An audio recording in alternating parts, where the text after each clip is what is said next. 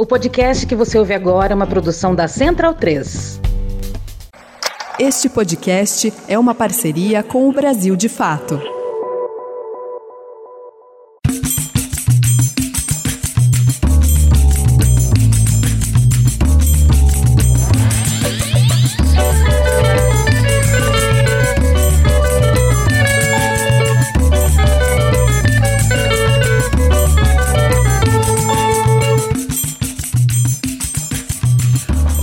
Pessoal, bom dia, boa tarde, boa noite, bem-vindos a mais um podcast Medicina em Debate. É, nessa, nesse episódio de hoje a gente vai discutir o acesso às políticas de saúde nos municípios rurais, sobretudo da atenção primária à saúde. E a gente está contando aqui com a participação de Pet Fidelis, do Instituto de Saúde Coletiva da Universidade Federal Fluminense, é a Cláudia Contígio, do que é residente né, e atua na Secretaria de Saúde do município de Laçança, em Minas Gerais, e a Fernanda Cardoso, que é enfermeira do município de Rurópolis, no Pará. A gente vai pedir que cada uma delas se apresentem para a gente poder começar essa discussão. Bom, então eu vou começar. Olá, vou, é, meu nome é Pet Fidelis de Almeida. Queria agradecer muito ao convite por estar aqui compartilhando esse espaço com vocês, com Cláudia e com Fernanda. É, eu sou professora, pesquisadora da, do Instituto de Saúde Coletiva da Universidade Federal Fluminense, como o Rodrigo falou, e também do ISC da UFBA e do ISC da UFBA de Vitória da Conquista. É, e é um grande prazer poder estar discutindo essa noite o tema da atenção primária em municípios rurais remotos, apresentar um pouquinho da experiência de pesquisa, né, do nosso estudo atenção primária em municípios rurais remotos.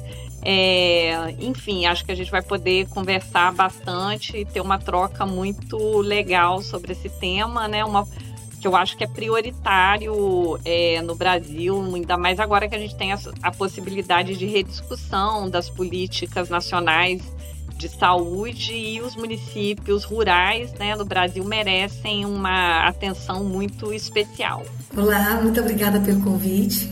Eu sou Cláudia Aparecida Rodrigues Gontijo, é, moro em La Sance, um município do interior de Minas, né, do norte de Minas. Sou servidora do Ministério da Saúde, estou cedida ao município, trabalho com gestão de saúde pública e sou educadora, mobilizadora social e atualmente como referência técnica do, da, do, da Vigilância em Saúde. É uma alegria muito grande participar com vocês e poder discutir a questão rural, né, os impactos da saúde em municípios de pequeno porte, né, das políticas de saúde em municípios de pequeno porte e a nossa, o que a gente espera né, a partir dessas discussões para melhorar a situação é, em municípios de, de menores de 10 mil habitantes, especialmente. É, bom dia, boa tarde, boa noite a todos. Meu nome é Fernanda Cardoso, sou enfermeira do município de Rurópolis, né, mas também docente da Universidade do Estado do Pará e fui gestora de Rurópolis ah, durante quatro anos e quatro meses, é, período em que tive uma oportunidade né, de aprender bastante sobre gestão em saúde pública mas também é às vezes olhar ter vários olhares sobre o mesmo objeto, né? Que eu tinha um olhar de trabalhadora, como usuária também, um olhar de usuária, e ter um outro olhar acerca é, da gestão em saúde é, em um município rural, remoto e no meio da Amazônia, né? Que é um grande desafio. Então, obrigada pelo convite e espero aqui compartilhar experiências e conhecer um pouco mais também das demais realidades. Obrigado a todos, gente. Nem me apresentei. Meu nome é Rodrigo também, né? Eu sou médico de família e comunidade aqui em Salvador. Agora estou compondo a equipe do podcast Medicina e Debate. Aqui também nessa discussão para mediar, né? Vai estar tá a gente vai contar com a participação do Marco Túlio, que também faz parte da equipe do nosso podcast. Aproveite e se apresente aí também, Marco. É, pois é, pessoal. E aí, tudo bom? Beleza? Cláudia, Fernanda, Pati. Muito obrigado por aceitar o convite do, do podcast participar com a gente dessa discussão tão interessante e importante para a saúde pública brasileira, né? E já me apresentando, né? Eu sou Marco Túlio, também sou médico de família e comunidade e membro do podcast Medicina em Debate. Só antes da gente começar a discussão, Rodrigo, deixa eu só pedir uma desculpa para os nossos ouvintes do podcast. E aí eu vou pedir uma licença para para as colegas que estão aqui presentes também para esse debate, porque tem um tempo que a gente anda sumido, né, das, do, né, tem algum tempo que a gente não tem lançado episódios do podcast. Isso tem a ver com uma, uma transição que temos vivido, assim, né? Nosso principal, é, vamos dizer, líder, for, é, construtor desse podcast, o Ari, né? Ele teve uma mudança de trabalho, agora ele assumiu a gestão do, do hospital universitário em Petrolina e isso dificultou um pouco que ele é, continuasse à frente do, do podcast. Claro que sempre que possível ele vai estar participando com a gente, mas isso acabou gerando um, um, um gap aí, né, de, de episódios até que a gente se reorganizasse e agora a gente está retomando o podcast com esse episódio tão importante assim, né? E, e, e, e comigo e com o Rodrigo mais à frente, conduzindo o podcast e as discussões. É só esse pedido de desculpa para que a gente possa é, explicar aos ouvintes do, do podcast e poder começar também essa discussão.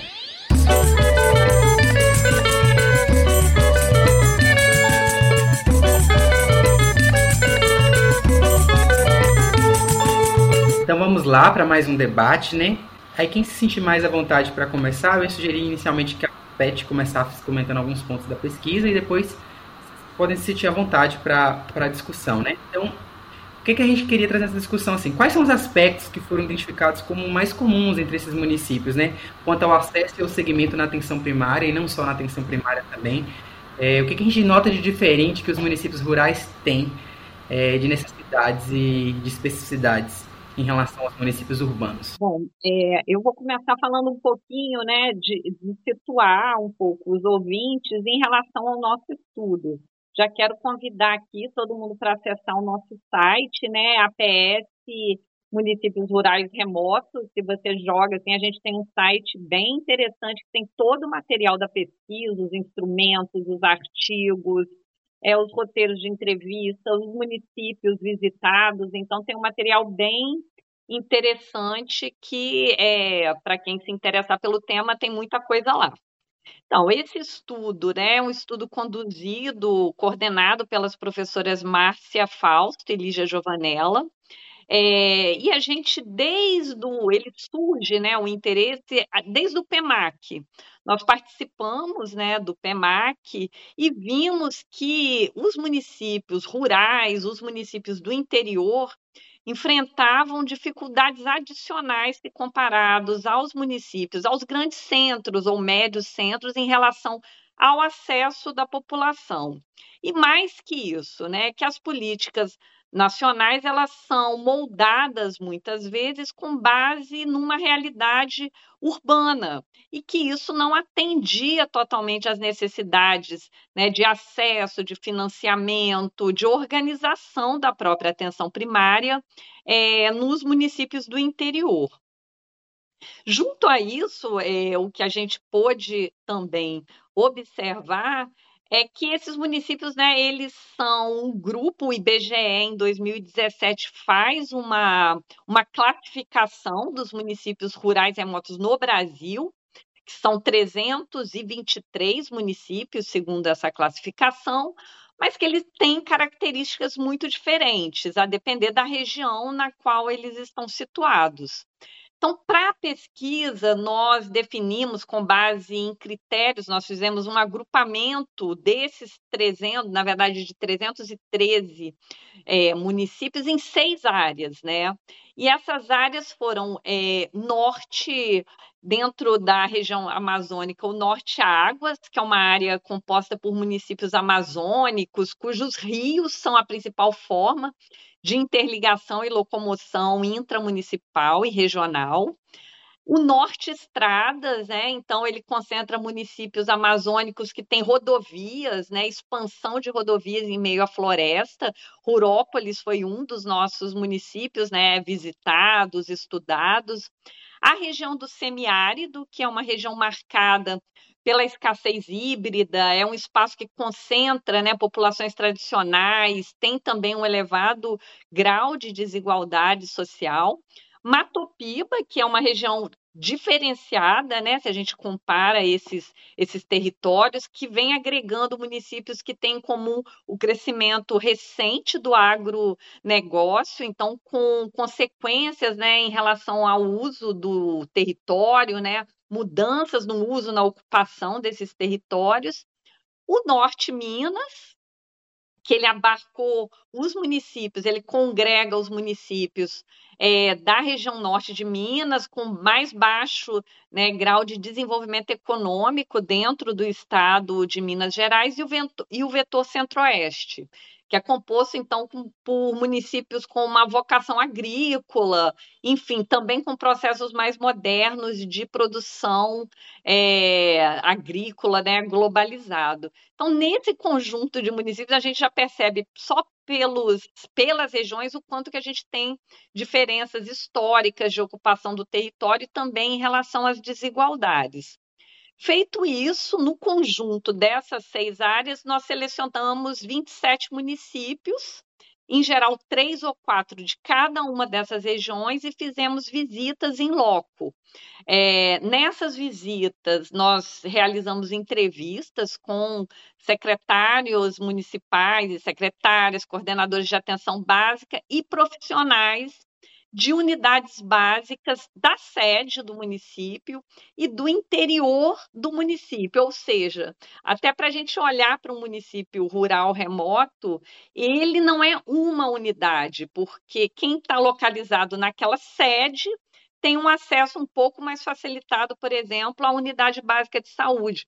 Mas as pessoas que estão no interior do próprio município enfrentam ainda barreiras muito maiores para acessar a própria atenção primária, por mais que a gente tenha unidades básicas também descentralizadas no interior, né? Mas quando você precisa de uma referência para atenção especializada, a gente ainda tem desigualdades também intramunicipais a depender de onde as pessoas vivem, né?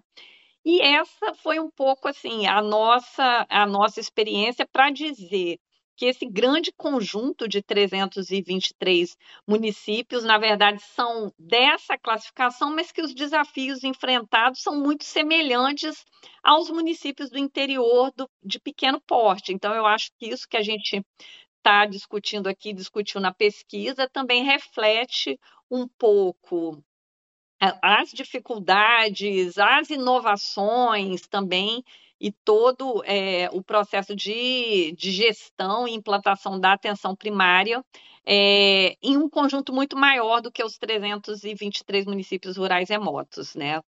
E uma coisa bem também é, interessante, que só de acessar esses municípios para realizar a pesquisa, a gente pôde experimentar um pouco quais são as grandes dificuldades de acesso, entre elas o acesso geográfico, né, por rios, por estradas de barro, enfim, as grandes distâncias e perceber um pouco como que as políticas nacionais têm que estar mais adequadas a características geográficas que não podem ser consideradas é, uma justificativa para as desigualdades sociais. Né? Essas são características dos territórios, que são territórios ricos culturalmente, é, com as inovações que as próprias equipes promovem ali, mas que precisam de um olhar diferenciado né, das políticas nacionais de saúde para atender a essas especificidades, que a gente pode,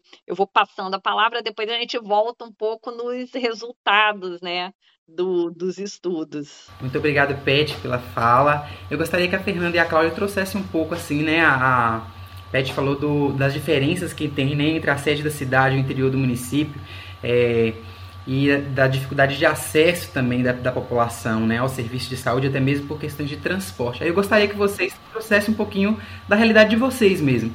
Como é que vocês enxergam? Qual a iniciativa que o município tem feito para poder contornar essas situações? O que, é que você tem de experiências exitosas e quais são as dificuldades que ainda persistem?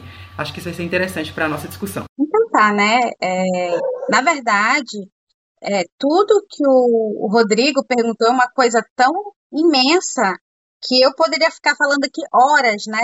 Sobre as nossas dificuldades, as nossas experiências e o que a gente está é, é, planejando ou vendo para o futuro o que, que pode ser feito é, para melhorar a, o serviço de saúde de uma forma geral é, nos municípios rurais remotos. O nosso contexto aqui amazônico, e pegando a pesquisa da PETS, é Norte Estradas, Purópolis situa-se no Norte Estradas. Purópolis é uma cidade é, nova, né, recente, construída aí na década de 70, e ela está no entroncamento de duas principais BRs aqui da região, que cruzam é, a Transamazônica e a Santarém-Cuiabá.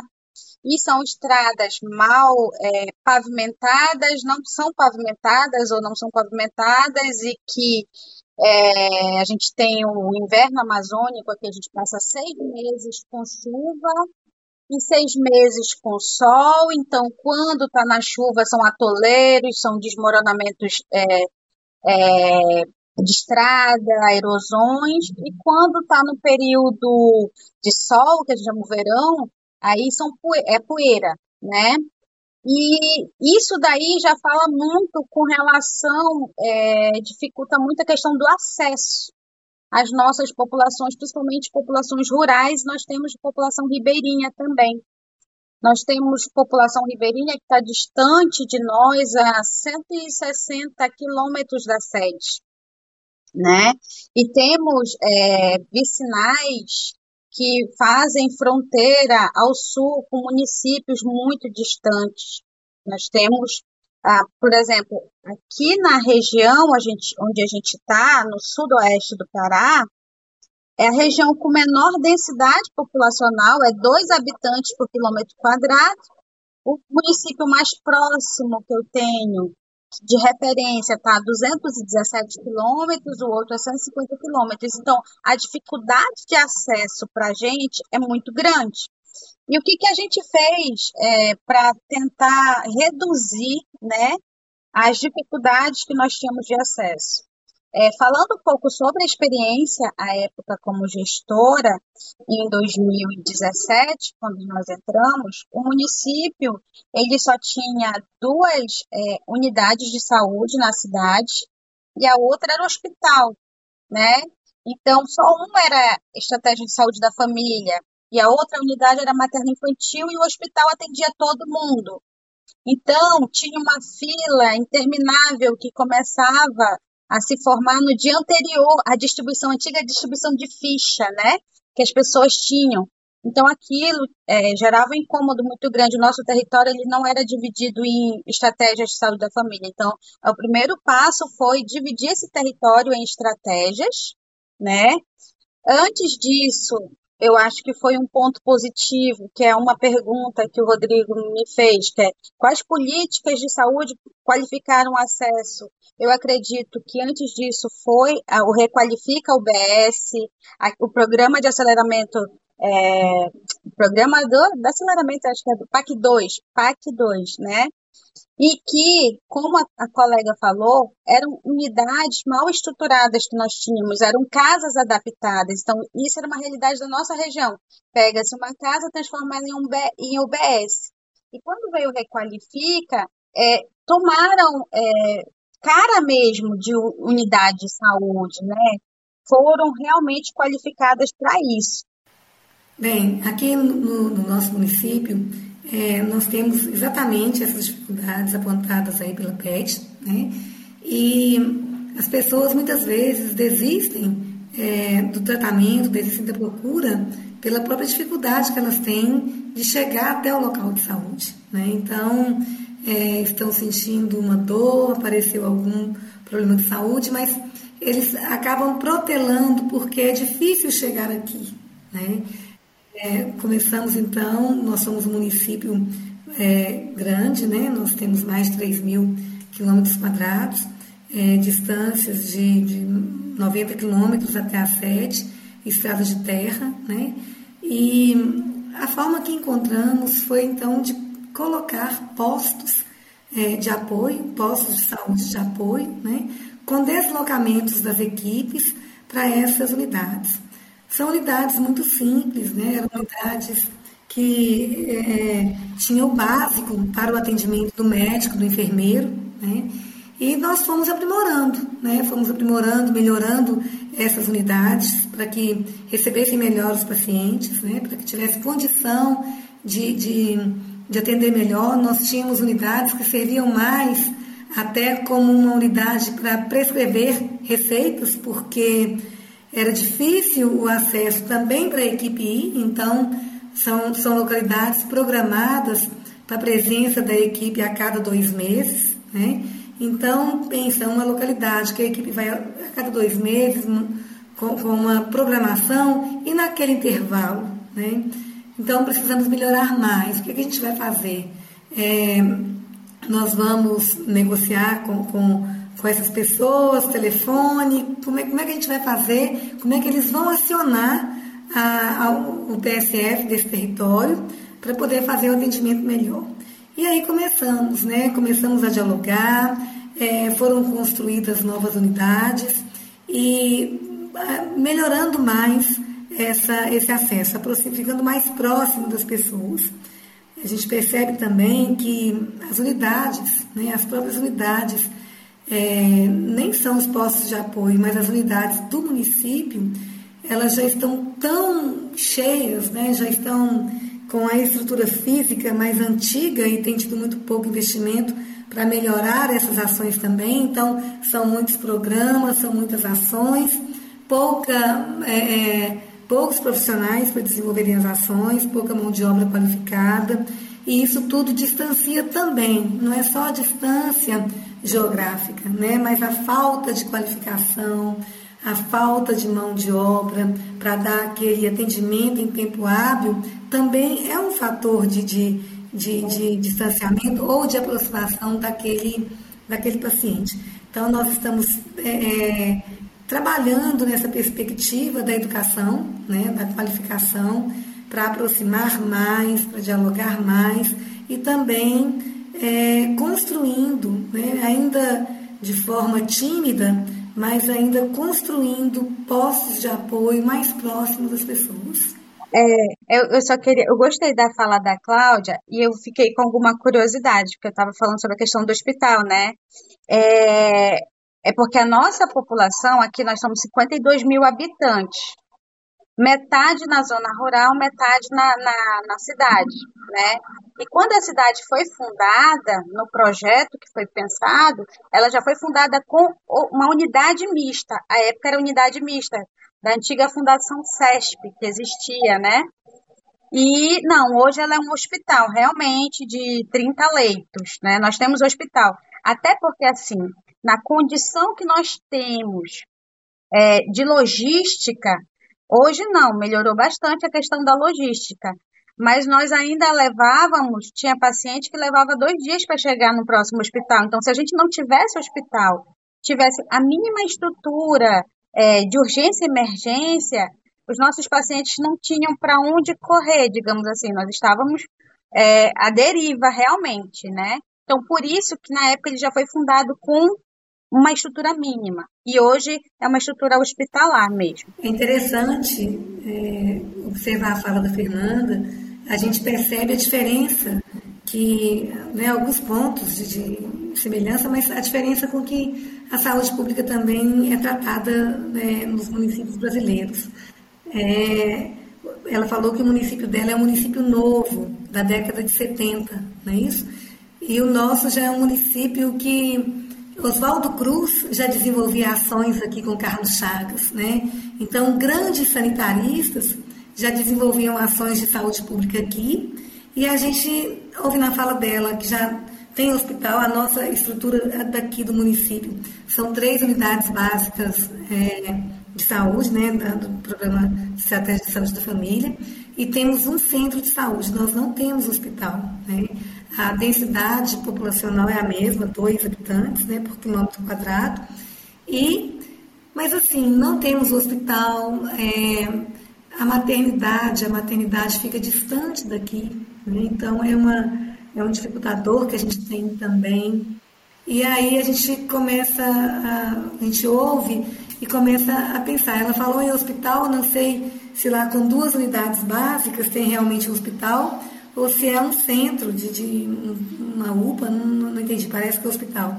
Mas nós aqui não temos UPA, nós temos um centro de saúde, né, que ele não é reconhecido como uma unidade de pronto atendimento, mas faz muito um trabalho muito parecido e recebe a população. Então, quando a gente olha para as nossas notificações aqui, o número de pessoas picadas de escorpião, cobra, né, é muito grande. E aí, o primeiro atendimento é feito nesse centro de urgência para a gente mandar para fora.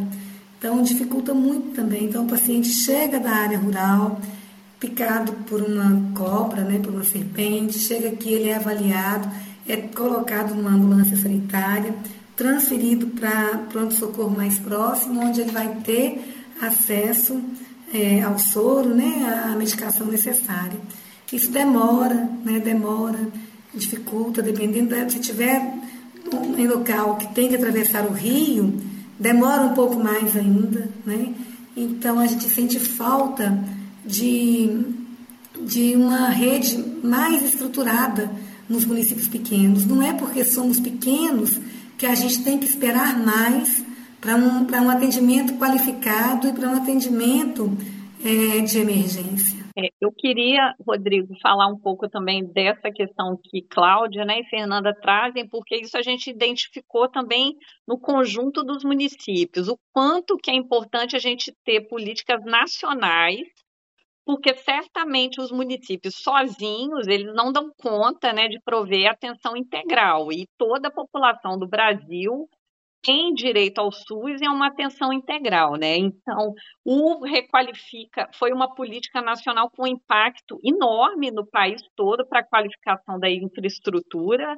Então, se você, muitos municípios, a maioria tem só atenção primária, então tem que ser uma atenção primária qualificada, ampla, com presença de testes rápidos, possibilidade de coleta de exames, com boa infraestrutura física, informatizada, é, enfim, então, é, em relação à qualificação da infraestrutura, o, o Qualifica é, sem dúvida, um programa muito exitoso.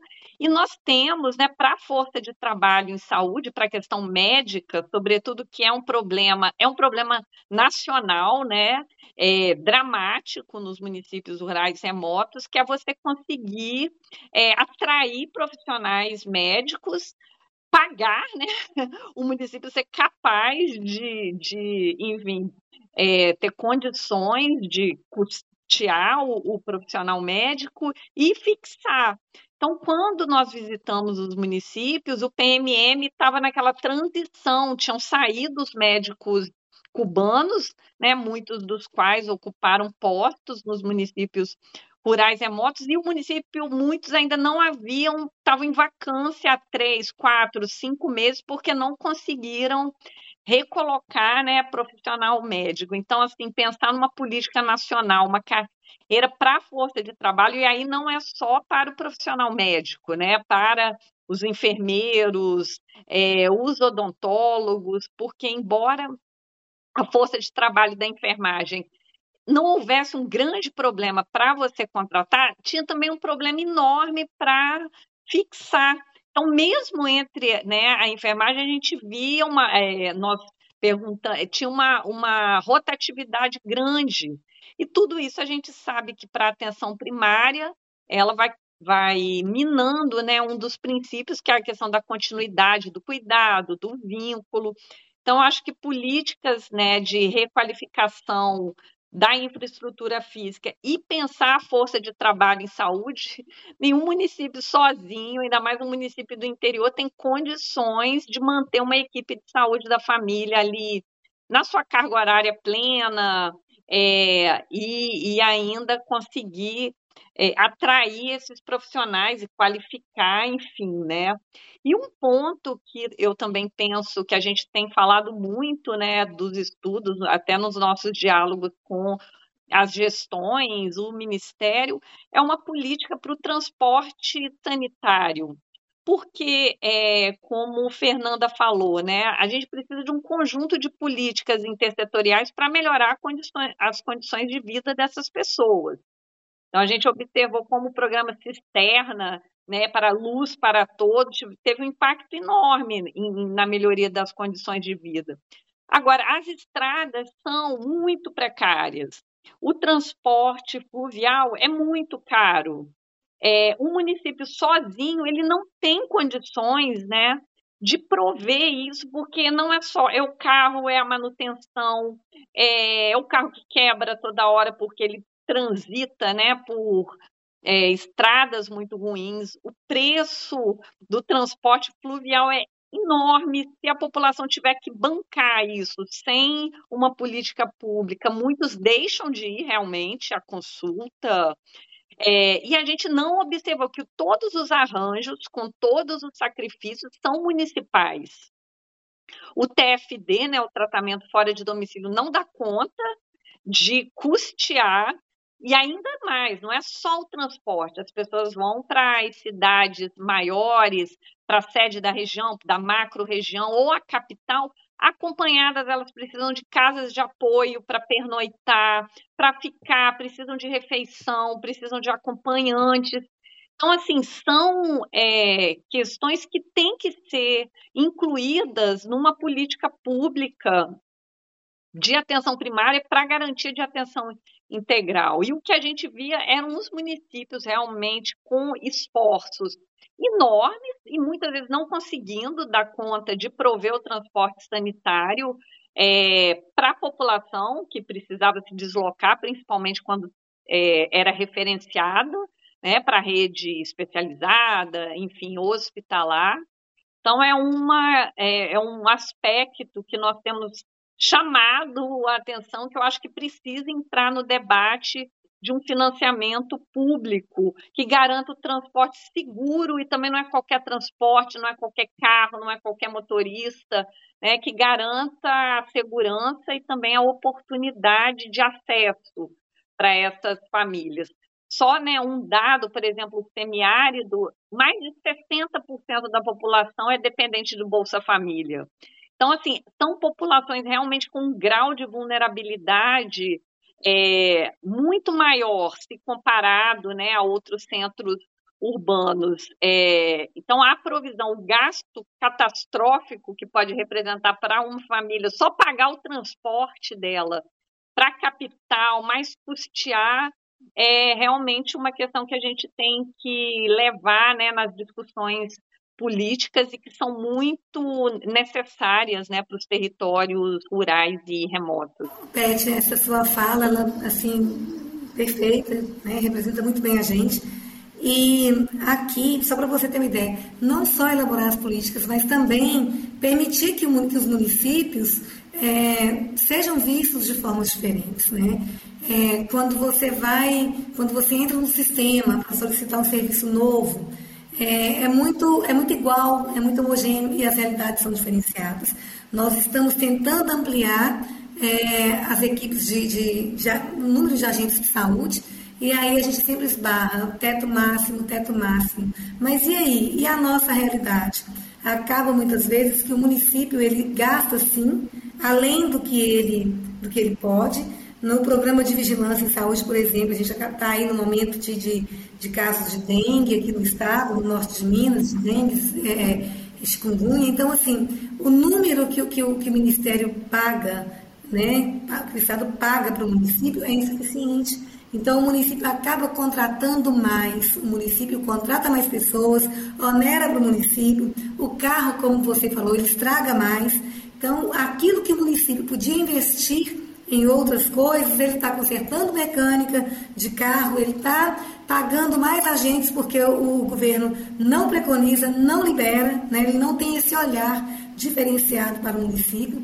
E também as questões de, de, de, de, de veículos sanitários. Como eu falei que as nossas ambulâncias são ambulâncias sanitárias, acabamos de adquirir uma para colocar como uma UTI móvel, ainda não conseguimos. Ela, eu fui gestora aqui, né? fui gestora por um período, e a gente buscava essas políticas, continuamos dando apoio, buscando, mas a gente precisa esperar duas horas ou mais até o SAMU, a base do SAMU, mais próximo, atender o paciente, porque ele não pode deixar o paciente na outra cidade sem atendimento. Termina aquele atendimento que foi iniciado, o paciente fica, fica aqui, o médico fica ali é, é, prestando o, o, o socorro naquela loucura no município que não tem hospital, né? É, com o que ele pode, com o que ele tem condição, e aí demora muito para chegar, demora bastante, né? Às vezes a gente é atendido até pelo transporte aéreo, né? A gente está sendo bem atendido também pelo transporte aéreo. Quando nós somos uma região, os médicos sempre falam, nossa, tem muito infarto, tem muito infarto nessa região. A gente é uma região quente, né? Uma região é, é, que o clima é muito quente e com vários outros fatores também. Então a gente tem essa dificuldade, a gente tem essa carência, esse olhar diferenciado, a gente insiste. Nós conseguimos aqui um CAPES, né, no, na, no período que eu estava na gestão, nós trabalhamos é, para conseguir um CAPES e o CAPES era muito difícil para cidades de pequeno porte. Né? Até então era difícil de ser liberado e nós mostramos que nós temos uma realidade muito parecida com alguns locais na região amazônica. E aí, com essas justificativas todas, com o apoio da. Nós temos uma gerência regional muito boa, né? com o apoio dessa gerência regional que acompanha, que é muito presente, nós conseguimos a aprovação e ele hoje está em pleno funcionamento. Então, assim, às vezes a gente insiste, a gente pede, a gente mostra, manda ofício, é, fala das dificuldades, aponta aonde é que precisa de um tratamento mais especificado, mais é, é, com um olhar né, mais direcionado, e ainda assim a gente não consegue muitas vezes.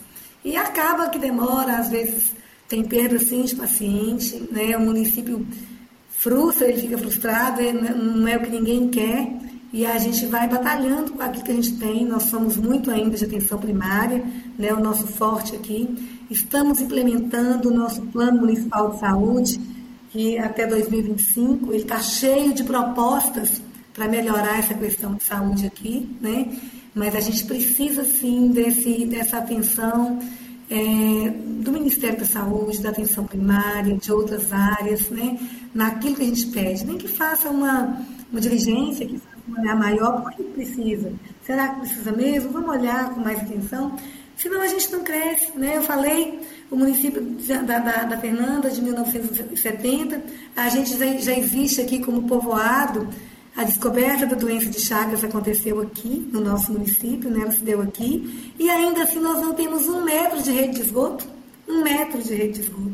Então, quer dizer, é um município que está sob o olhar da, da Fundação Oswaldo Cruz desde 1909, né? E a gente não, a gente não cresce, a gente não cresce na, na, questão de saneamento básico. Saneamento básico é um gargalo nos municípios, para os municípios rurais.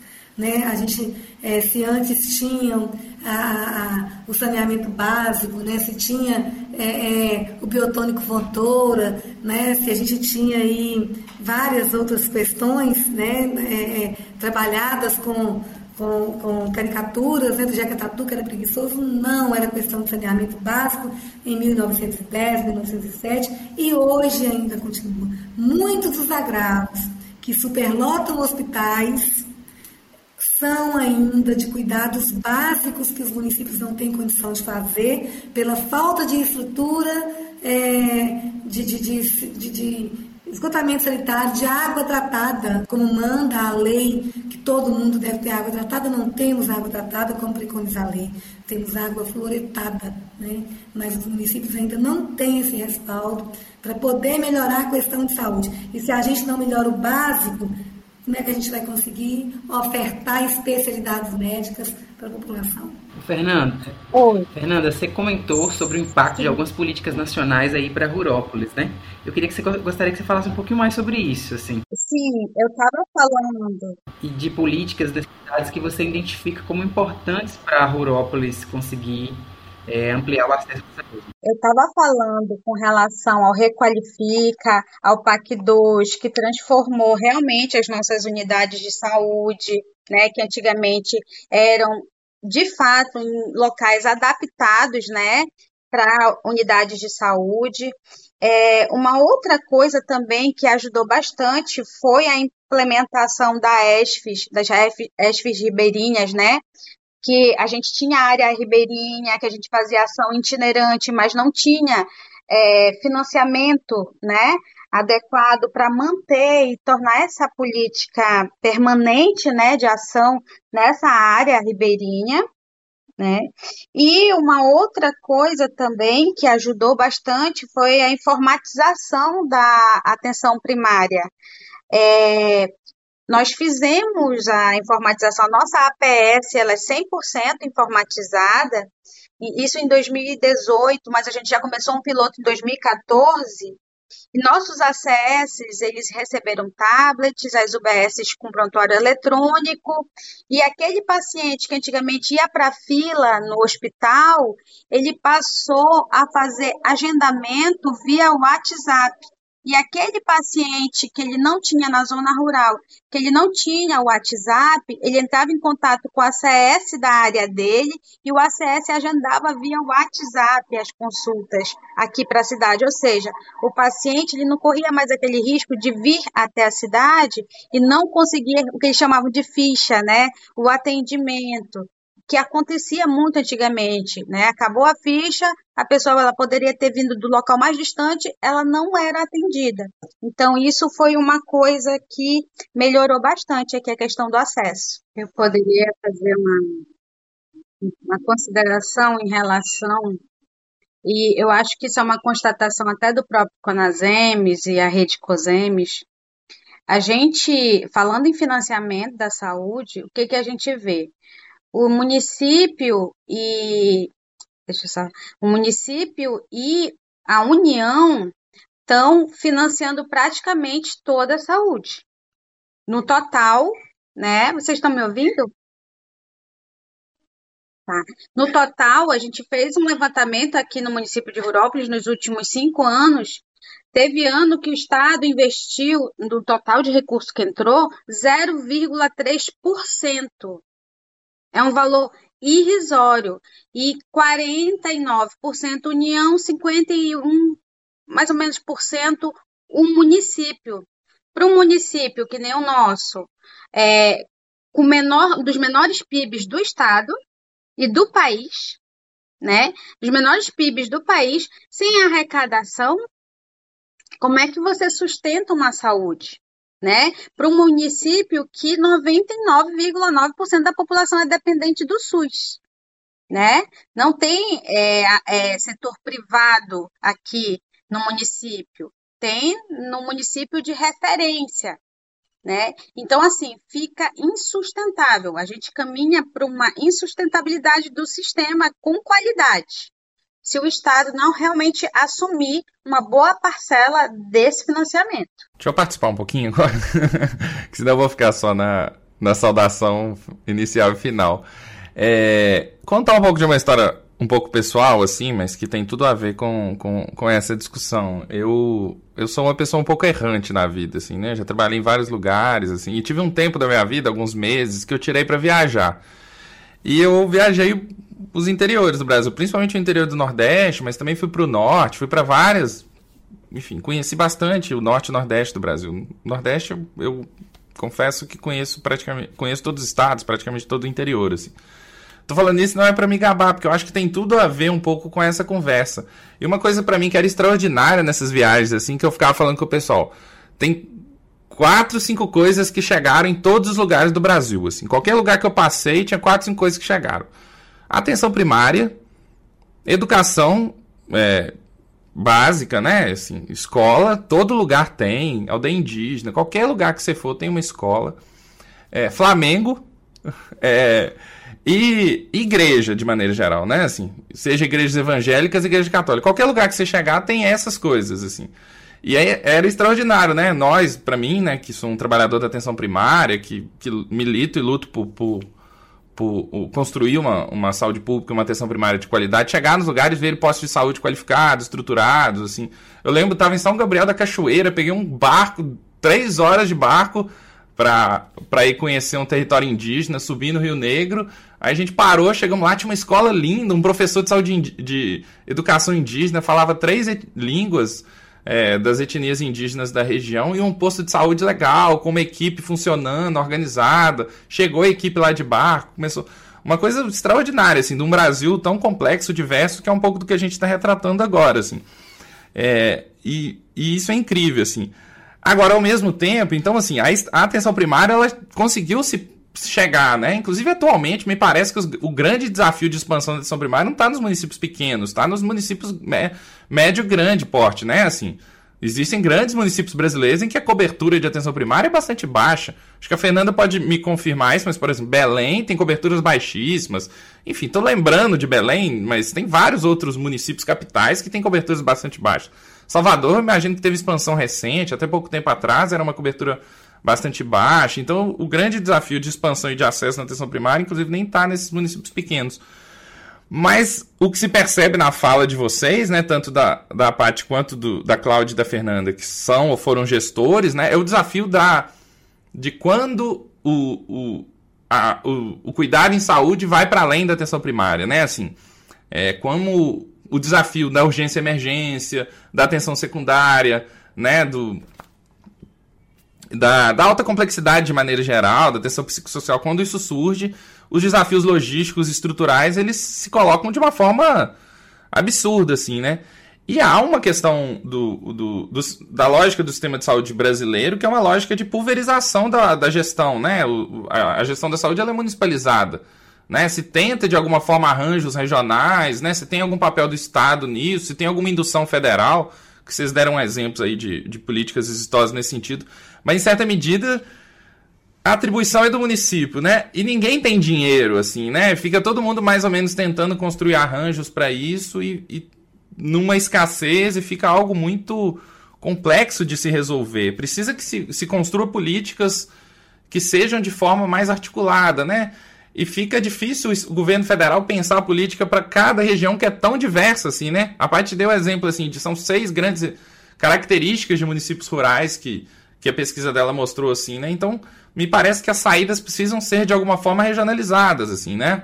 Não tem muita, muita, né? Precisa que, que se construa arranjos regionais ali para aqueles municípios da Amazônia Ribeirinha, né? Da Amazônia Rios, eu acho que foi assim que se chamou, que tenha condi condições de, né? De fazer transporte sanitário de qualidade, né? Que, que consiga ter acesso à atenção secundária. Eu queria e, e, um outro aspecto que eu queria comentar, isso era um ponto que eu queria ouvir de vocês, o que, que existe já de experiência, o que, que vocês conhecem, tanto da experiência como gestores, quanto da, do, do que a pesquisa mostrou. Mas um outro ponto que para mim me parece cada dia mais interessante, aí volto para a atenção primária e que me parece relevante nesse, nesses desafios que, essa, que esses municípios rurais enfrentam, é o desafio da incorporação tecnológica que permite o aumento da resolutividade da atenção primária.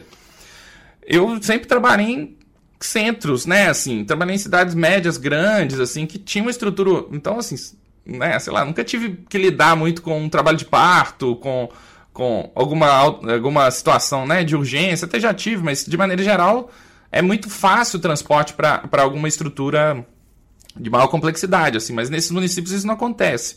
Fora acesso a especialista, fora acesso a uma, uma, uma outra opinião médica, né? E, e, e, como isso acontece, assim.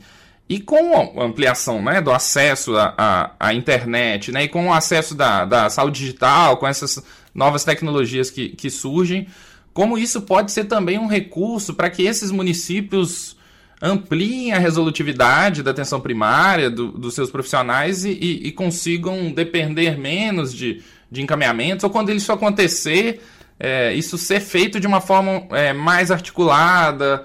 É, sei lá, eu tava pensando aqui, eu fico imaginando assim. Ah, o cara precisa de uma. No, no, em algum município mais distante, precisa de uma cirurgia. Ele é encaminhado para um cirurgião que existe, e vai em outro município, vai, vai de barco para lá. E chega lá, o cara pede um pré-operatório. Aí tem que voltar para o município dele para fazer o pré-operatório, para depois ir de novo.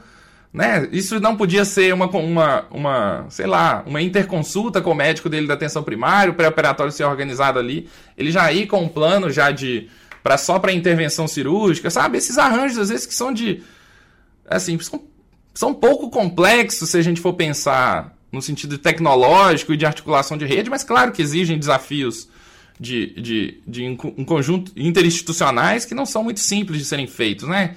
Que são arranjos é, de, de hospitais que são de, de gestão estadual, de gestão municipal, enfim, tem um conjunto de questões.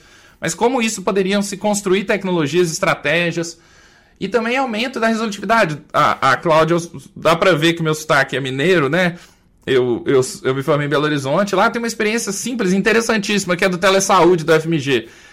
E você acessa qualquer unidade básica de saúde que tem internet e tem um eletros, a pessoa faz um eletro em 15 minutos, você tem um, um eletro laudado ali para você em qualquer cidade do Brasil. O pessoal lá da FMG tem mais de 700 municípios. Outro dia eles fizeram um estudo dos primeiros um milhão de eletros que a gente laudou. E, e, e, é uma coisa simples assim, né? Que precisa de um eletro, precisa de internet e mandar para lá. E se dá algum problema, o cara te liga e discute o caso ainda, né? Uma tecnologia muito simples. Dois, três, quatro profissionais em Belo Horizonte, laudando eletro, dialogando com o estado inteiro de Minas, conseguindo inclusive produzir tecnologia, é, é, produzir ciência a partir disso daí, aumentar a resolutividade da, desse, desses municípios pequenos, enfim. Eu, eu, queria trazer um pouco desses pontos, queria ouvir por vocês um pouco sobre essas experiências também, assim, o que, que existe de, de realidade disso, de... Falei pra caramba, desculpa. É, tem uma, algumas coisas, né, Marco? Isso a gente, por exemplo, viu. O telesaúde, ele existe, né, uma política pública, mas ele não é incorporado de uma forma, é, digamos, consistente na maioria das unidades que nós visitamos. E eu acho que tem vários problemas, desde a questão de estar informatizado, de tecnologia, e não é só disponibilizar o telesaúde, é que o profissional tenha capacitação, tenha educação permanente que incorpore essa tecnologia no seu cotidiano ali do cuidado. Quando você tem uma rotatividade imensa, por exemplo, é um recomeçar sempre. Você capacita, ele incorpora, aí ele sai.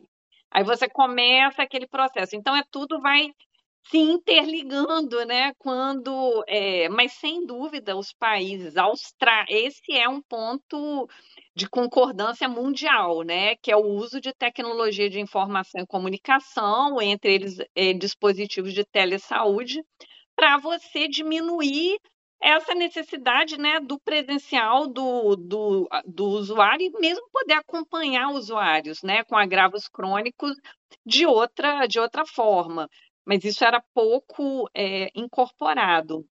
E você tem toda a razão, concordo completamente que a atenção primária, a gente tem que louvar, né? A nossa defesa é pela atenção primária na sua modalidade estratégia saúde da família que incorpora os agentes comunitários de saúde, que tem inserção na comunidade, inserção comunitária, que pense também numa outra forma de cuidado, né? Porque se a gente não muda também o modelo de atenção, é, a gente nunca né, vai conseguir resolver a questão da atenção integral e da relação com a atenção especializada, porque não tem atenção especializada que dê conta de, né, das demandas, uma sociedade super medicalizada. E aí, entrando, a gente está falando aqui, a atenção primária é primordial e a gente defende a estratégia de saúde da família, as equipes ribeirinhas e essas composições como a melhor composição para promover atenção né, integral e comunitária. Ao mesmo tempo, o todo cidadão tem direito à atenção integral. Então, a gente precisa de estabelecer também políticas, e aí não é só os municípios rurais remotos, para a atenção especializada. A gente tem uma fragmentação em prestadores privados, a gente tem uma compra direta dos municípios né, por procedimento, por médio. Então, uma atenção absolutamente fragmentada, fora de uma perspectiva de redes. Então, quando esse sujeito vai aí que ele se perde completamente né, nessa linha de possibilidade de um acompanhamento mais longitudinal. E esse é outro ponto sensível para os municípios, né? O financiamento via PPI também é insuficiente, não se consegue é, financiar o conjunto dos procedimentos especializados necessários. E aí você vê outra colcha de retalhos nessa composição é o próprio sujeito indo, as próprias equipes indicando: olha, Fulaninho, se você tiver recurso, faz fora, porque aqui vai demorar muito. E aí as pessoas começam a procurar prestadores privados sem garantia de qualidade, que não é só fazer o exame, não é só fazer o procedimento.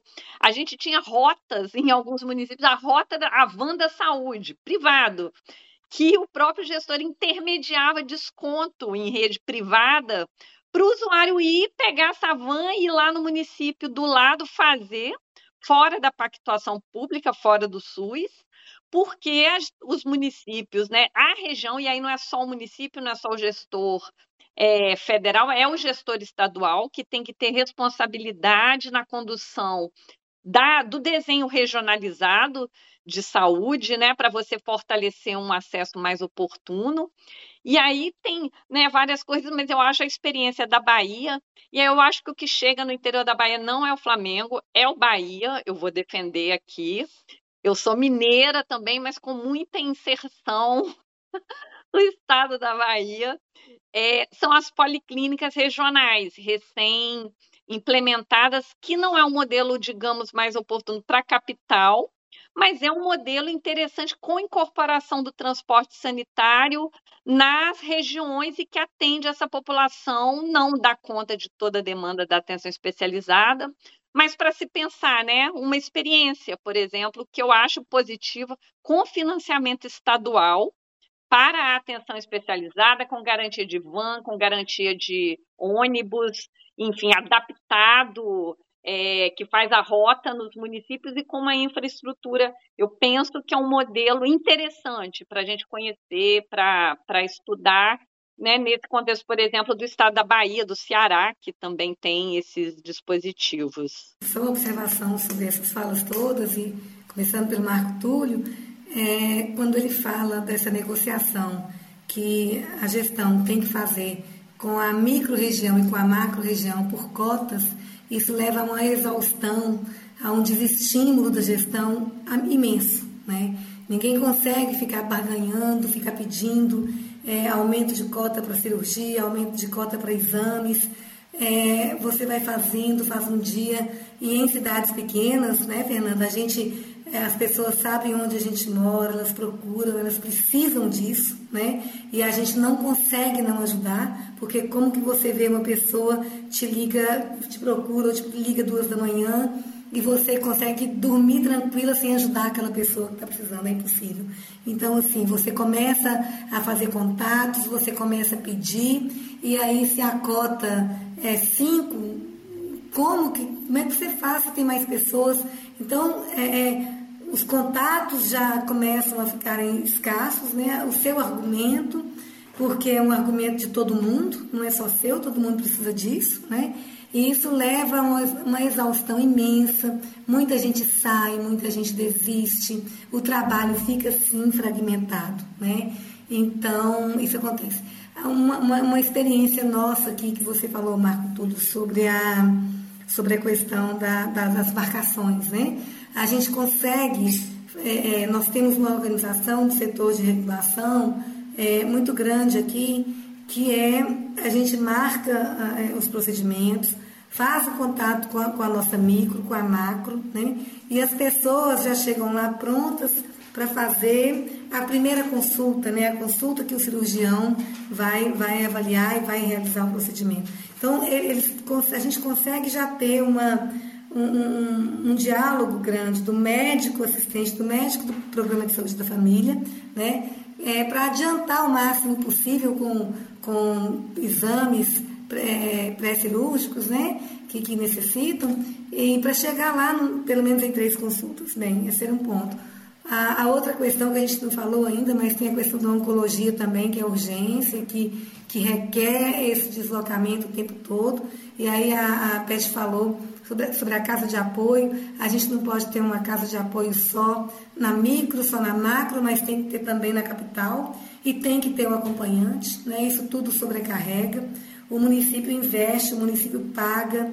Nós temos transportes assim novos e haja transportes, né? Todo dia tem que estar, tá, todo ano tem que estar tá comprando, tem que estar tá fazendo manutenção, porque eles acabam e muito rápido, né? De tanto que todos os dias tem, tem viagens e então assim isso encarece muito. O município investe, mas ele acaba tendo que, que pagar é, por coisas que, por essas coisas e outras que são importantes acabam ficando para depois. A gente está tentando, é, estamos bem adiantados, o Rodrigo participa disso, né? ele, ele é um mentor disso para a gente, é, de um projeto de residência, residência multi aqui na SANS o município pagou uma especialização em estratégia de saúde da família para 25 profissionais, né?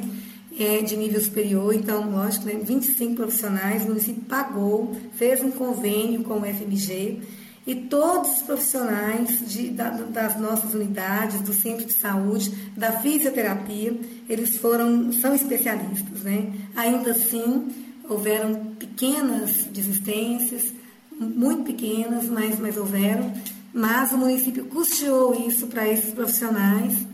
É, nós estamos aí esperando, né, aguardando é, o edital. A Unimontes deve trazer para cá é, quatro é, especialidades, então nós vamos ter quatro residências, né, multi, nós, enfermeiros, psicólogos, farmacêuticos e, e, e odonto, né? Isso vai ajudar muito, imagina três de cada categoria dessa espalhada no nosso município, vai ajudar a organizar.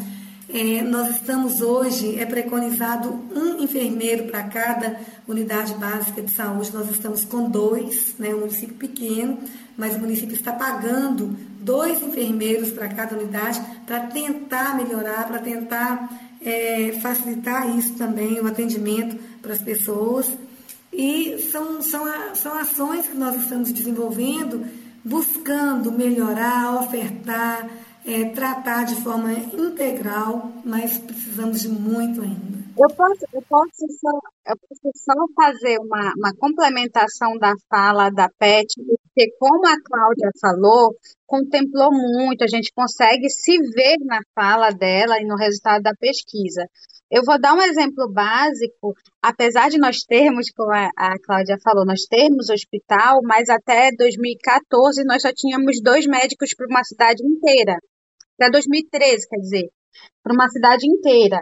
Depois que veio o programa Mais Médicos, foi a primeira vez que a zona rural viu um médico, né?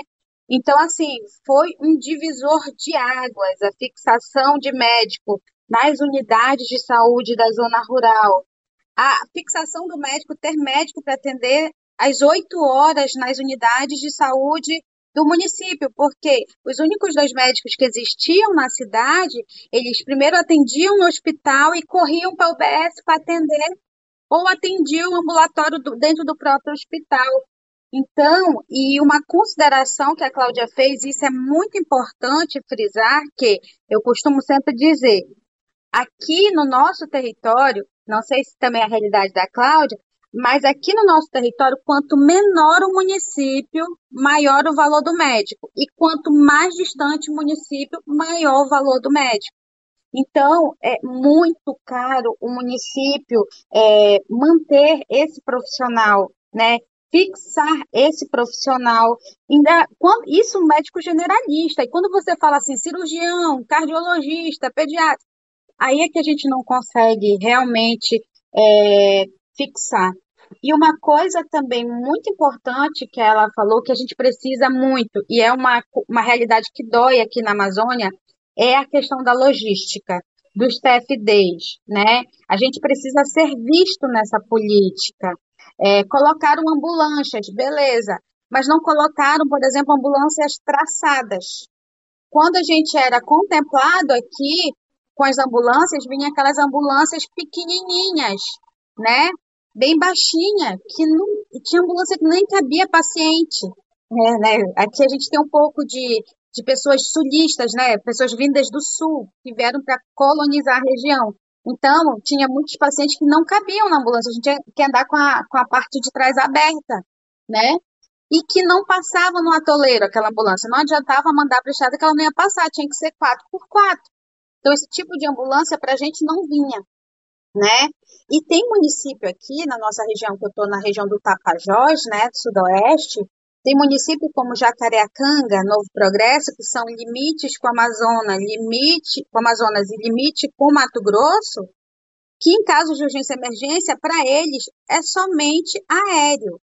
E uma colega de lá me falou, Fernanda, um paciente aéreo é 9 mil reais do cofre do município sendo que ele tem um teto mensal mensal de mensal de 11 mil reais para todo um TFD. Ela disse com um único paciente eu esgoto meu teto de TFD. Então, assim, isso tem que ser pensado porque, de fato, pesa sobre o orçamento do município. Então, muitas vezes a gente tem falhas de cobertura de APS, porque as outras áreas também estão é, sobrecarregando a questão da, da financeira. Né? E isso, é o que ela tocou, eu achei que foi muito importante, eu gostaria de frisar essas dificuldades que nós temos. Deixa eu aproveitar e comentar rapidinho antes que vocês façam a fala final, porque eu queria ouvir vocês também uma, uma questão. Tava até pensando, Rodrigo, tem você que é nosso cara da formação, né, que pensa residência, que pensa formação de profissionais de saúde, principalmente a formação médica na atenção primária, é, existe um conjunto de especificidades e de, e de habilidades, de, de, competências que a gente podia incorporar na prática desses profissionais né, que estão nesses cenários que às vezes são menos necessários numa realidade como as que a gente está mais acostumado, né? Você trabalhando em Salvador e, e da, das realidades que eu conheço também, né? Por exemplo, e cada vez. E aí, reforçando a história da tecnologia, né? É, temos o problema da rotatividade de profissionais, isso é, isso é, é, é notório, assim, mas. Por exemplo, coisas que hoje em, que eram impensáveis antigamente, mas um ultrassom hoje em dia é uma coisa que você, você acopla uma um, um, um, aparelho a um celular e você consegue faz, fazer ultrassons ali, né? E com uma coisa, com uma tecnologia com uma qualidade bastante interessante, assim, né? De treinamentos de, de urgência, emergência, coisas que às vezes são menos centrais para uma prática em grandes centros e que como são decisivos, né? Habilidades, às vezes, até de pequenos procedimentos cirúrgicos, coisas que, que são de, de recursos é, que o profissional médico, né? E de outras categorias profissionais poderiam ser incorporados na sua prática que, que, que seriam interessantes e que aumentariam a resolutividade e a capacidade de, de ofertar uma, um cuidado em saúde mais integral para aquela população, além da articulação que a gente já vem comentando, tanto macro-regional para enfrentar esses desafios logísticos e, e de acesso a, a outros equipamentos de saúde, quanto de tecnologia que possa incorporar a realidade ali, com, enfim, com o que a gente já comentou, assim. Mas eu queria ouvir vocês, a Cláudia deu o exemplo né, da formação que, que, que os, uh, os profissionais né, de licença receberam né, via residência, como é, isso pode ser uma, um recurso também né, de se pensar a formação de uma forma mais contextualizada, resumindo um pouco a fala que eu, que eu, que eu, que eu queria fazer, assim, né? E como pensar também algumas, algumas coisas que são especificidades de treinamentos que poderiam ser articulados à prática desses profissionais. Então, pessoal, estamos caminhando para o final, né? Então, é, já começando aqui iniciar os agradecimentos por todos vocês que estiveram presentes aqui nessa discussão de hoje. Também queria, gostaria de trazer umas pontuações. Achei que foi muito importante, assim, a gente conseguiu trazer vários aspectos e elementos, né, da realidade desses municípios rurais. É, e como foi bem pontuado, assim, né, trazendo já um aspecto da atenção primária, é, e das políticas em saúde em geral, a gente não pode pensar as políticas de saúde para os municípios rurais como a gente pensa para todos os municípios. Tem especificidades que elas precisam ser pensadas na política pública, né? Para atenção primária, por exemplo, a gente tem hoje um estabelecimento do teto de credenciamento de equipes, o número preconizado é uniforme para todo o país. Nas áreas rurais, às vezes isso não se aplica. É uma área que é mais distante. Tem várias comunidades espalhadas. O território de Laçance, por exemplo, são, acho que são 116 territórios dentro do município que tem densidade de 2 habitantes por quilômetro quadrado. Rurópolis também, né, uma, já tem uma, um município que tem 50 mil habitantes, um pouco mais de 50 mil habitantes, mas tem áreas rurais que, que são mais distantes. Se a gente for pensar que o cuidado para uma população mais localizada, né, como acontece na sede da cidade, na, na comunidade rural é muito mais difícil para uma equipe de saúde conseguir se deslocar. Então, na prática, tem atendimentos que ocorrem quinzenalmente, duas vezes no mês. Então, é, tem já iniciativas, né, como os pontos de apoio rurais, que eu acho que precisam ser fortalecidos. É, a própria estratégia de pensar mais profissionais nas equipes de saúde rurais, enfim, são, são discussões que podem avançar também no âmbito da política nacional, né? O Marco Túlio pontuou, por exemplo, a necessidade de fortalecimento das regiões de saúde, né? No norte de Minas, por exemplo, tem o SAMU Macronorte, que é um SAMU macro-regional. É uma experiência que eu considero assim bem exitosa e que poderia ser aplicada em, acho que existem alguns outros locais, por exemplo, que parte do fortalecimento dos consórcios públicos regionais e que você consegue implementar minimamente um atendimento de emergência do SAMU para municípios que são que uma que são mais distantes uns dos outros, né, a partir de, um, de uma atuação regional ali. É, tem também, né, semelhante a esse modelo das policlínicas da Bahia, por exemplo, uma policlínica, um serviço mais regional, ainda com essas dificuldades de limitação da VPI, das cotas, do teto MAC, que para os municípios rurais também pela dificuldade de acesso, eu acho que é, são políticas assim que precisam ser pensadas as especificidades, né? É, eu notei também que é muito comum, eu cheguei até a ler um pouco, Pet, a pesquisa de vocês, que fala que alguns municípios organizam unidades de emergência para atender a essas localidades. Assim, lá em Laçance mesmo, por exemplo, na discussão que eu tive com Cláudia, né? Lá tem um centro de saúde que é semelhante, acho que o Rurópolis também teve essa experiência, porque não tinha a cobertura de saúde da família inicialmente, né, nos anos anteriores, como a Fernanda trouxe, e que a, essa estratégia de ter um local ali para atender as urgências funcionou por muito tempo. Eu acredito que para muitas comunidades rurais isso funcione, né? E lá, Marcos, interessante, é um dos municípios onde o telesaúde da FMG atende, que foi uma política exitosa. Então, eu acho que, que assim, a gente tem que estar tá pensando, né? É, a, Pat, a PET trouxe um, uma pontuação muito interessante do transporte, né, da política de transporte, que, que precisa ser pensada, né? E, e as diferentes modalidades de transporte a, a depender da, da região. Eu acho que a gente já tentou avançar um pouco mais nisso com unidades fluviais de saúde, unidades ribeirinhas, né? Mas para os municípios rurais, por exemplo, né? Às vezes precisa até de um de uma unidade móvel mesmo para atendimento, né? É, o Brasil Sorridente chegou a implementar essa estratégia das unidades ontológicas móveis, mas hoje é uma política ainda muito pouco ofertada para os municípios rurais. Então, nessa fala final de vocês, eu gostaria também que vocês trouxessem assim, o que, que vocês veem que pode a gente pode estar tá avançando aí na política nacional que impacte diretamente para esses municípios rurais. Bom, eu gostaria de fazer algumas considerações para finalizar, né? É, o financiamento, para mim, na questão da Amazônia, é o que, o que mais dói para a gente, né? Existe uma política chamada, acho que é a política das populações do campo e da floresta, que ela está lá no papel, mas ela não se concretizou de uma forma positiva ainda para a gente. A gente costuma fazer uma brincadeira aqui no norte que tudo que você compra pela internet, o frete é grátis para todo o Brasil, exceto norte, né? E esse frete grátis, ele faz uma diferença muito grande, por exemplo, no preço do nosso medicamento, no preço do nosso insumo, em geral da seringa, tudo vem muito mais caro para a gente.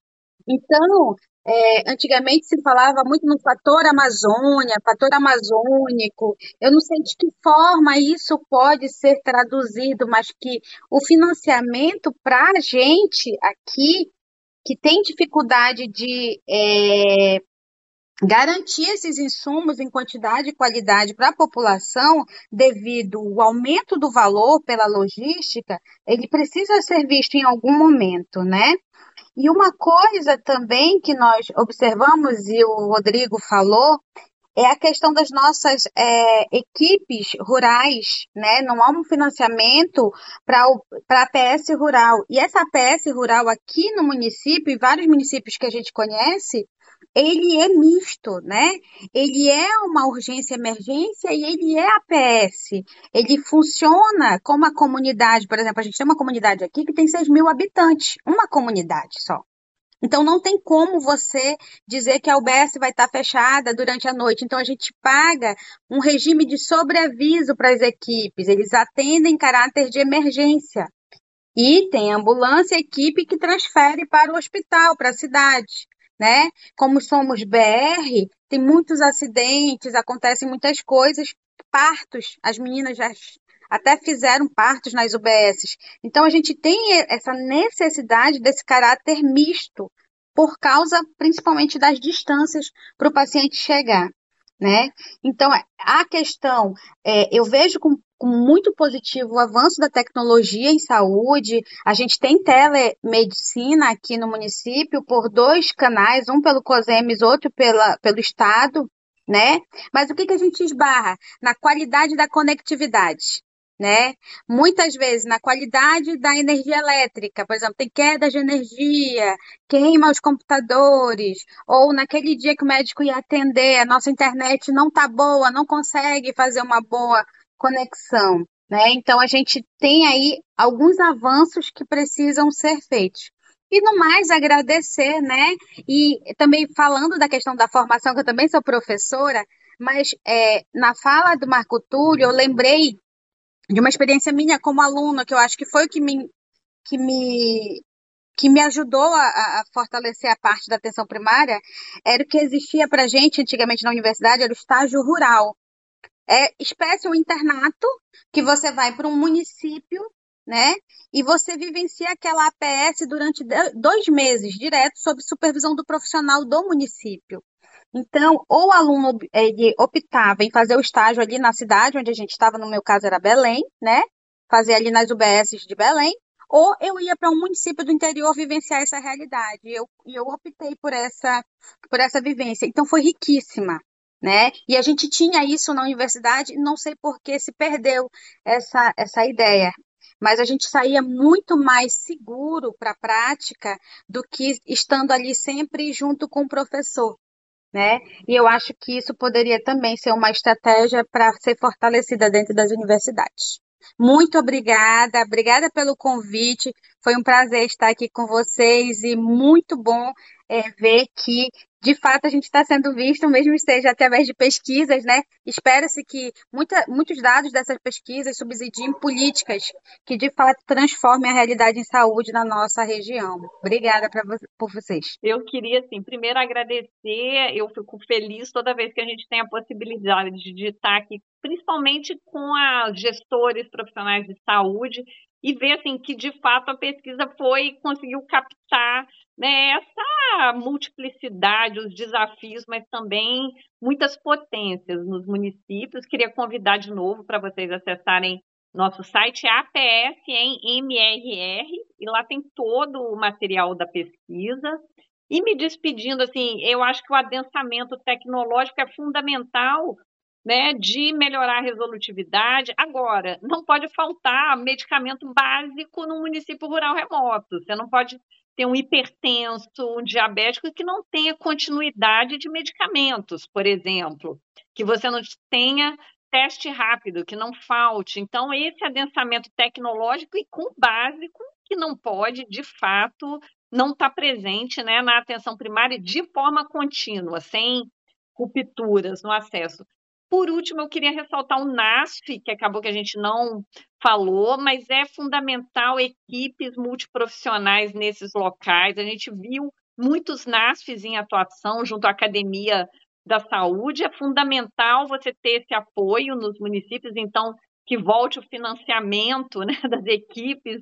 Eu acho que isso já está, né, já está aí para realmente ser retomado e outras tecnologias, por exemplo, a enfermagem de prática avançada. Essa é uma tecnologia, a gente tem que investir na enfermagem de prática avançada porque elas têm um potencial imenso de resolutividade, de garantir coordenação do cuidado, né? Então, esse conjunto de adensamentos, desde o cuidado, né, da relação, de não faltar o básico na atenção primária, eu acho que isso né, é inadmissível, até realmente a incorporação de tecnologias e de vir realmente a formação. A gente viu que nos nossos municípios, eu sou professora aqui no Rio de Janeiro, e a gente disputa as unidades para levar os alunos, né? Porque é muitos alunos para enfim, né, um número que às vezes nem dá conta.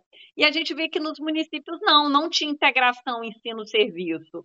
Não chegavam, né, os, os internos, é, os estágios, que é outra forma de você qualificar. Então, também pensar como que as universidades podem garantir, né, de forma contínua, é, esses, os municípios rurais remotos como também um campo de formação, e aí você já forma um profissional mais atento que conheça essa realidade, porque o nosso profissional também é formado em centros médios, né? Agora até tem uma certa interiorização, mas ainda muito nas capitais e acaba não tendo contato ali.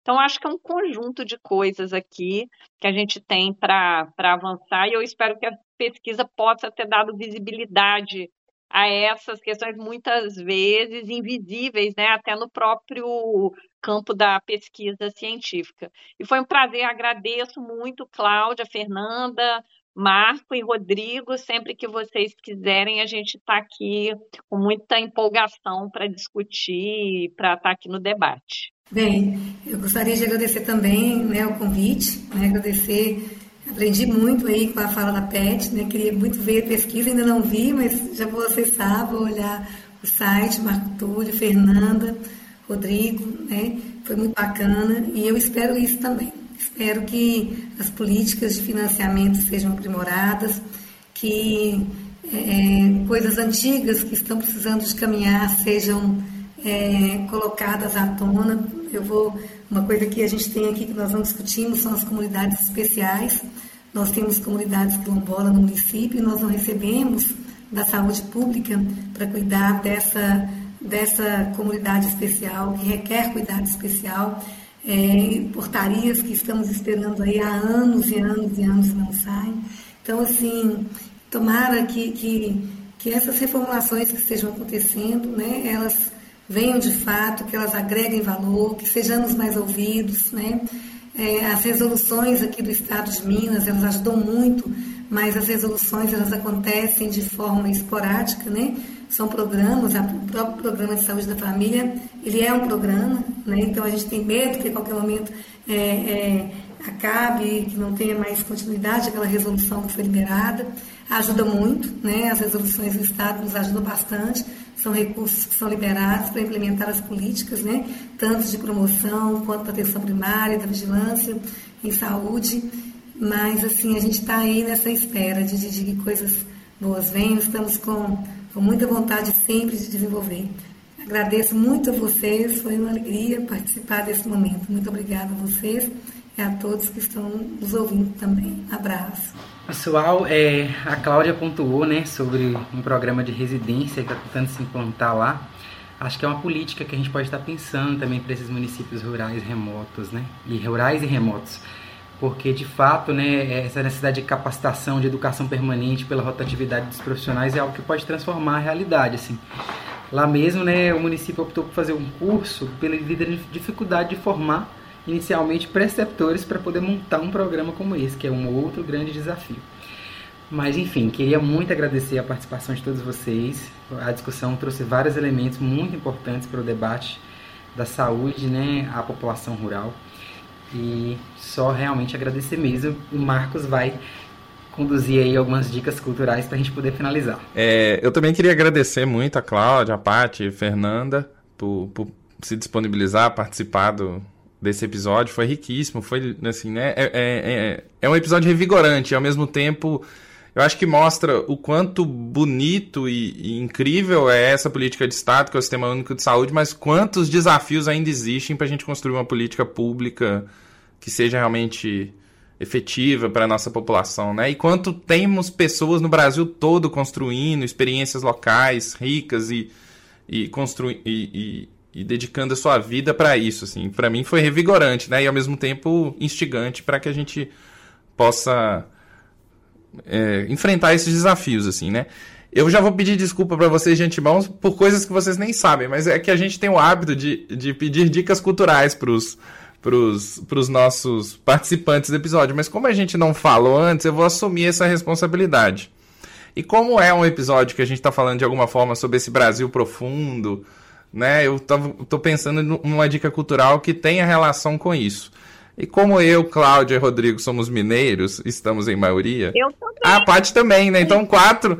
Então, gente, eu, vou, eu vou. A Fernanda vai nos desculpar, mas eu vou trazer uma dica cultural é, de Minas, do norte de Minas, né? Pra, pra homenagear a Cláudia e Rodrigo.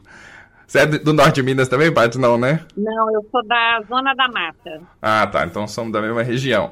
É, que é um, um, grupo cultural que surgiu na, na no, no, final da década de 70, no começo da década de 80, aquela efervescência da redemocratização no Brasil, e que esses grupos de jovens, né, muitas vezes universitários, eles atuar, é, construíram é, grupos musicais com uma pegada mais regional. Existe um grupo em Montes Claros que eu descobri recentemente que não existe mais, chamado Grupo Agreste.